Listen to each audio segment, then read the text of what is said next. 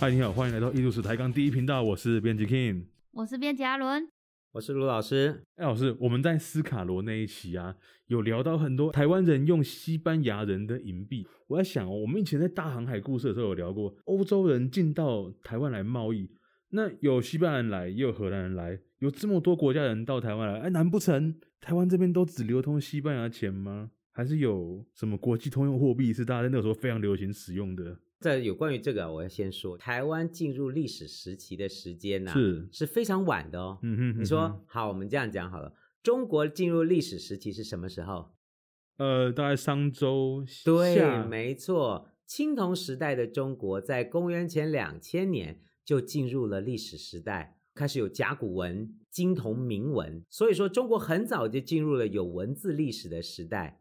可是呢，台湾的状况就非常不一样喽。一直要到一六零零年，就是十七世纪以后，台湾才从史前时代进入历史时期。嗯，所以台湾的那个历史时期的发展的时间，其实说实在只有四百年的时间。一开始进入这个历史时期以后，进来统治者哦，都不是汉人。嗯，谁先来了？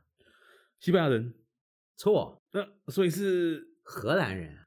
哦，荷兰人，我以为对啊，先来做管理者的，哎，居然就是欧洲人。所以说台湾，你看台湾人开始，我们说进入历史时代，第一个真正有统治的其实是欧洲的荷兰人。所以说他开始带进来的货币制度啊，台湾的原住民很晚才开始接受这样的概念。虽然之前就有零星的汉人来，比如说严思齐呀，或者是这些海盗，你说人家来干嘛？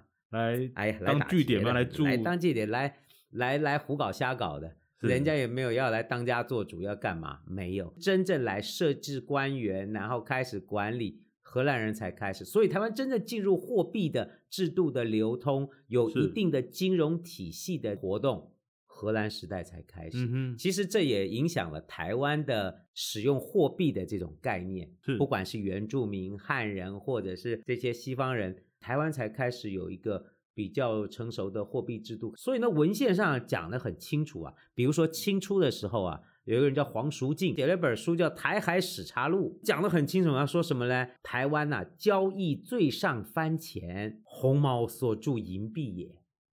老师，他所谓的番钱是？就是西方的钱币嘛。台湾在明清时期哦，台地流行还是以番银为主。中国内地来的银币，台湾人不大会用，不大习惯，还是习惯用西班牙的里尔银币，或者是用荷兰银币啊。所以说，它流通的都是西方银币为主。在清代看到那个土地买卖交易，里面写的都好清楚，用佛头银交易。我们上次不讲佛头银，佛头银就是西班牙的巴里尔银币嘛。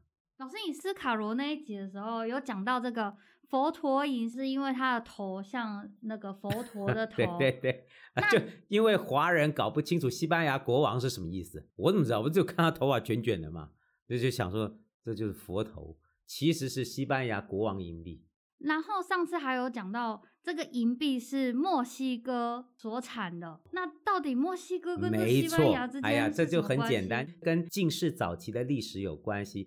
哥伦布发现新大陆以后，西班牙人就削爆了，因为他发现了新大陆，他发现银矿了。哦，哦，他发现银矿了，所以说西班牙人后来铸造的银币，通通都是美洲银。那银币拿来做交易是没错啊，问题是西班牙人拿银币来亚洲做交易，可把中国人给乐坏了。为什么中国人那么喜欢银？对，在明代以前呐、啊。中国古代的交易是只有小面额的铜钱来做交易，没有大面额的货币哦，都是铜钱。啊，不是说还有什么宝钞吗？宝钞，哎，对，那个通货膨胀就靠那个了 啊、哦。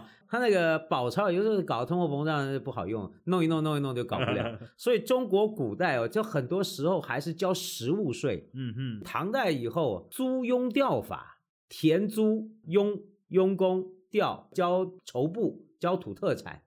都是实物交易，所以古代交税哦，很辛苦的啊。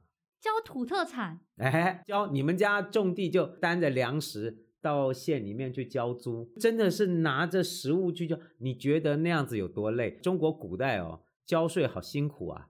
你种地的就去交谷子，然后还要去服劳役，还要交土特产，然后呢，这些东西都种个半死，还要这样弄。所以啊，中国的货币制度始终保持比较原始的，就是小面额铜钱交易，一个铜钱等于今天几块钱吧。那你要一贯钱，就是一千枚铜钱才是一贯。你带个五贯，走在路上重死你。一直到明代晚期，有一个宰相啊、哦，那时候不叫宰相，叫。张居正吗？哎，对对对，就是殿阁首辅大学士张居正。一条鞭法。哎，对对，哎对，哎，阿伦很有概念哦。他说对了，就是一条鞭法。那个实物税这样交起来，货物的流通哦，造成帝国、哦。税负很大的那个物资流通的压力，到最后全部折抵白银交易。可是问题来啦，中国不产银啊，那银要从哪里来？这个很吊诡，中国明明就不产银，那你跟我说拿银交税，以前都可以拿土特产。所以在亚洲地区，白银的价值是非常高的。哦，进士早期阶段，这些人都知道了，中国人要白银，因为要交税。都要用白银。当时两个白银的产地，一个在美洲、中美洲，一个就在日本。所以这两边的白银呢、啊，就开始透过这些交易者，不断的流入中国，要跟中国做生意，要买丝绸啊，要买瓷器呀、啊。他们都说啊，中国变成白银的密库，什么意思？吃银怪兽。对，白银流进去就不会再出来了。我的妈呀，这真的很恐怖啊！因为中国货币交易，它要大量的白银运作，交易都用白，西班牙人就爽死了。那个国家是不用消费，是不是？他把白银收走之后都不拿出来花的。不是，它内部流通需要啊，内部流通，国内的金融体系需要大量的白银作为交易，因为大家交税都要折抵白银啦。一条鞭法下去以后，不缴实物税，你就折抵白银交易。所以明朝的五倍券就是发白银，大概是这个意思吧。所以说，那这样就造成一个问题啊，就变成说，在亚洲银的价值是很高的。嗯，那这个转到最厉害的就是西班牙人，因为他们占了美洲的银矿。不要看这些西班牙的银币啊，你以为都西班牙做的啊？才怪了，都是墨西哥那边做的。西班牙发现新大陆，等于是捡到钱了。对，他开了好多银矿哦，在今天的西班牙，在秘鲁，在波多西啊，好几个银矿，那些银矿就铸西班牙银币，然后拿到亚洲来贸易。荷兰人啊，西班牙人、葡萄牙人，他们都用白银来跟中国做生意。那老师，荷兰人他有自己的货币吗？有啊，还是他也用里尔钱？他们也用里尔钱，可是荷兰人确实是有自己的银币。我们在台湾看到的。呃，史料记录里面都可以看到，荷兰人他们也用自己的银币交易，在台湾哦，他们那个银币叫盾佛罗林哦，或叫两盾半，也是高面额的银币，然后还有小面额的银币。所以说，荷兰人统治台湾的时候，确实就开始导入了一个货币交易的时期，所以台湾也开始很习惯用。西方银币不是西方银币，它也不用嘞。这个习惯一直到清代都还是这样。所以老师史料里面的番钱有可能是西班牙银币，也有可能是荷兰银币。没错，应该就是指这些西洋的银币。其实台湾基本上都流通，这个流通从十七世纪、十八世纪一直到十九世纪末、二十世纪初都还继续流通哦。一直后面流通到日治时期，都还用日本的银元。小时候阿嬷留下来的都会有日本银元，这个都显示出台湾始终保持流通银币的传统。老师，你讲那日本银元是不是很大一 K，然后上面有龙纹？哎，对对对，那就是日本银元。哎，一元，哎，对对对，那就是日本的银元。这个在今天我们说文物市场上，或者是阿嬷留下来的家里的传家的那个都有那个东西，就是日本银元。哦，哎，老师，那我们说龙吟是什么东西？龙吟就是上面有颗，就是有龙，这是中国大清的银元，就是龙。嗯、那日本的那个银币，它上面也是有，也有颗龙，它不是亚洲的嘛？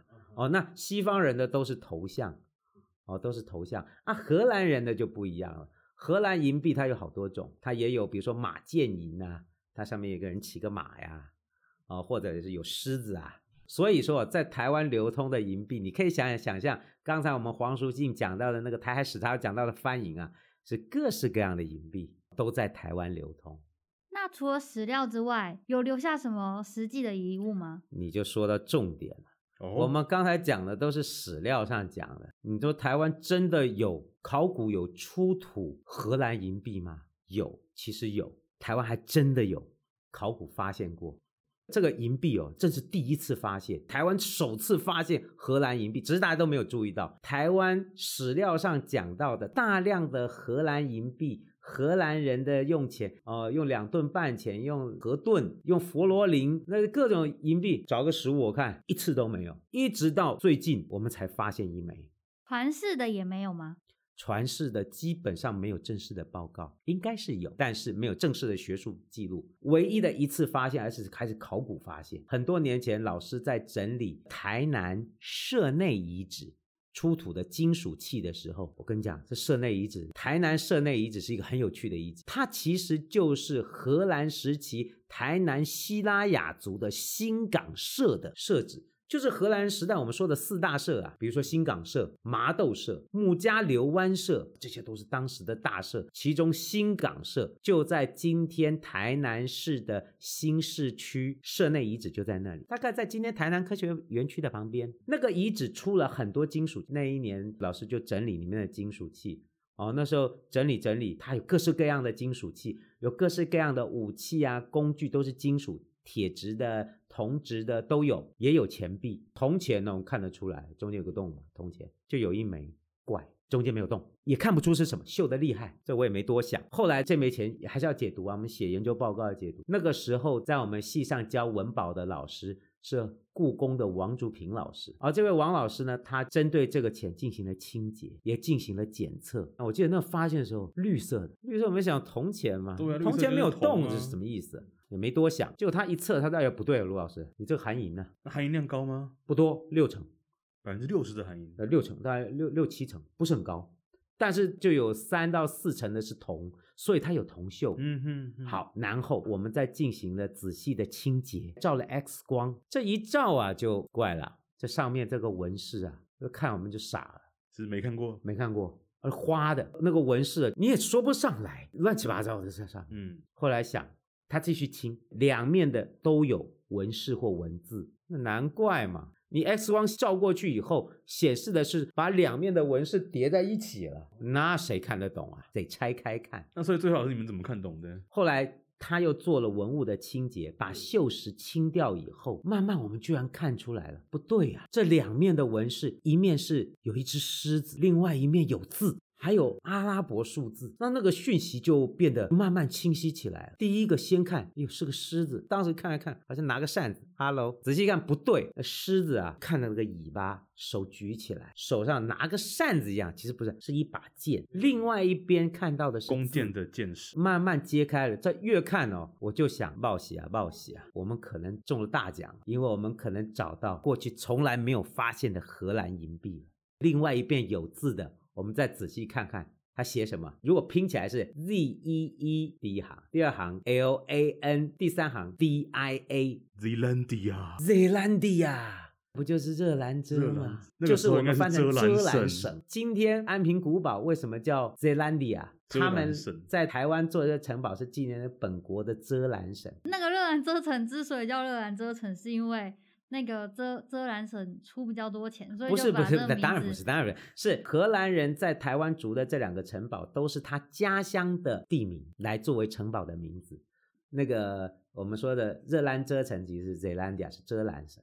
所以这个银币就是上面写的字，就代表是遮兰省所铸造的银币。铸造。还有最重要的一个是是下面还有年份呐、啊，那个年份写的很清楚，是一六四零年。这就是荷兰时代，我的妈呀，宾果！就是我大声一叫宾果，结果我的狗默默看着我，干嘛？因为我的狗就叫宾果。中奖，荷兰人在台湾的时间是西元一六二四年到一六六二年初，所以这枚银币就是他们在台湾统治的时候所遗留下来的银币啊。我们终于发现了文献里面的荷兰的银币了。刚才讲哦，《台海史查录》讲到的那个番钱呢，红毛所铸银币也。你猜红毛是谁啊？荷兰人吗？红毛番就是荷兰人嘛，昂摩呀，所以就是荷兰人用钱啊。而且这个钱已经用到不是很圆了，跟那个黄叔英讲的一模一样。黄叔英讲啊，红毛番所铸银币也，长斜无饰，上印番字，银色低潮啊。他这钱是铸造钱还是机制钱？铸造的，铸造造钱，这枚钱币我们就可以确定它是一六四零年荷兰的遮兰省本国铸殖民地本国铸的银币。然后呢，再把这个钱翻过来看，另外一面是什么？长得像像狮子一样的，他手啊举得跟个扇子一样。你仔细看，其实不是扇子，是七支箭。所以是什么？就是一个荷兰师抓的七支箭，象征着荷兰低帝国七省联合。哦，然后我们又在那个狮子的两边，一边看到了一个二，另外一边看到了一个 S。S，好啦，好啦啦，解出来了啦。这个荷兰的小面额银币，两个 silver 的意思吗？叫做 stuvia。哦，stuvia。这种银币呢是二 stuvia。两个 stuvia 的银币，就是荷兰人面额的意思。对，荷兰人流通的小面额的两个 stuvia 的银币。所以说这一件银币可以很确定，就是台湾首次发现的荷兰时期使用的荷兰银币第一件实物。只是我都很好奇，这么重要的文物，大家都也不是很在意。我都认为这一件文物。台南市文化部门应该指定这一件为台南的重要的这个古物的。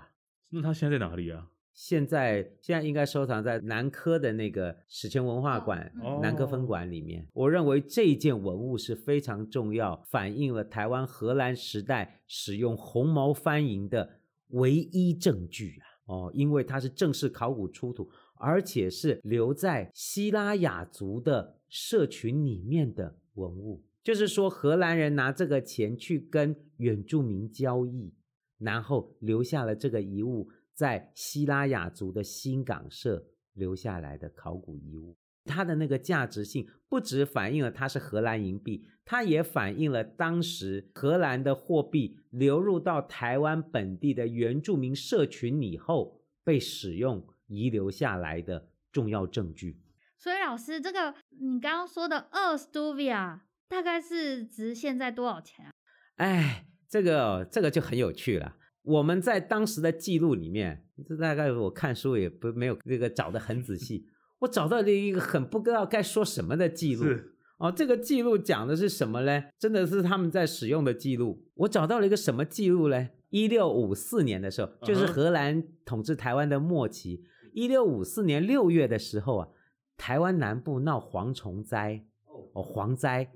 就搞得那个台湾长官呐、啊，大员长官就很无奈，蝗灾是会影响农作物的。好了，这个长官就说来啦，叫那个中国农民去抓蝗虫啦，抓蝗虫，抓一抓，要不然都影响农作物，嗯、去抓，让农民工去抓，抓到一斤，我给一个 stewie。啊，那蝗虫好像挺好卖的哈，那个所以。所以一个 stuvia 值一斤蝗虫，好，这个意义不大，我们还是不知道它大概的面积多少。好，我们要这样算，一个 stuvia 哦，这种小面额的银币，如果跟荷兰的铜钱铜币来比，哦，荷兰铜钱叫 duit 是多少？八。对，一比八，一个 stuvia 等于八个荷兰铜币。一个荷兰铜币大概如果跟中国的铜钱比，大概是多少嘞？三个，在在一七零零年前后的话，对，大概是三个嘛，对不对？三个，一个荷兰铜钱可以抵中国三个铜钱，所以三八二十四，二十四个中国铜钱，一个中国的铜钱在当时等于大概三四块新台币吧？二十四乘三是多少？九十六，哎，大概就一百块吧。一百块台币，所以嘛，就是这个二 stuvia 的银币换成今天的新台币，大概是两百块，两百块，两百块，哦，大概两百块。所以一斤蝗虫 值一百块，几百块。对对对对对，啊，所以，哎呦。当时蝗虫这么好卖啊！我们现在也出去抓抓一斤蝗虫哦，抓一斤一台斤蝗虫。抓一斤蝗虫要花多少？可能蝗灾的时候比较好抓吧。哦，我可能去麦当劳打工还比较好赚钱。对呀，一百六啊。对啊，时薪就一百六哦。那个，所以说这个其实它面额不高，是，但是确实是在台湾流通的荷兰的银，我们第一次发现哦，所以是非常重要的。那我们今天的节目先到这边，我们下礼拜见喽。拜拜，啊、哦，大家拜拜。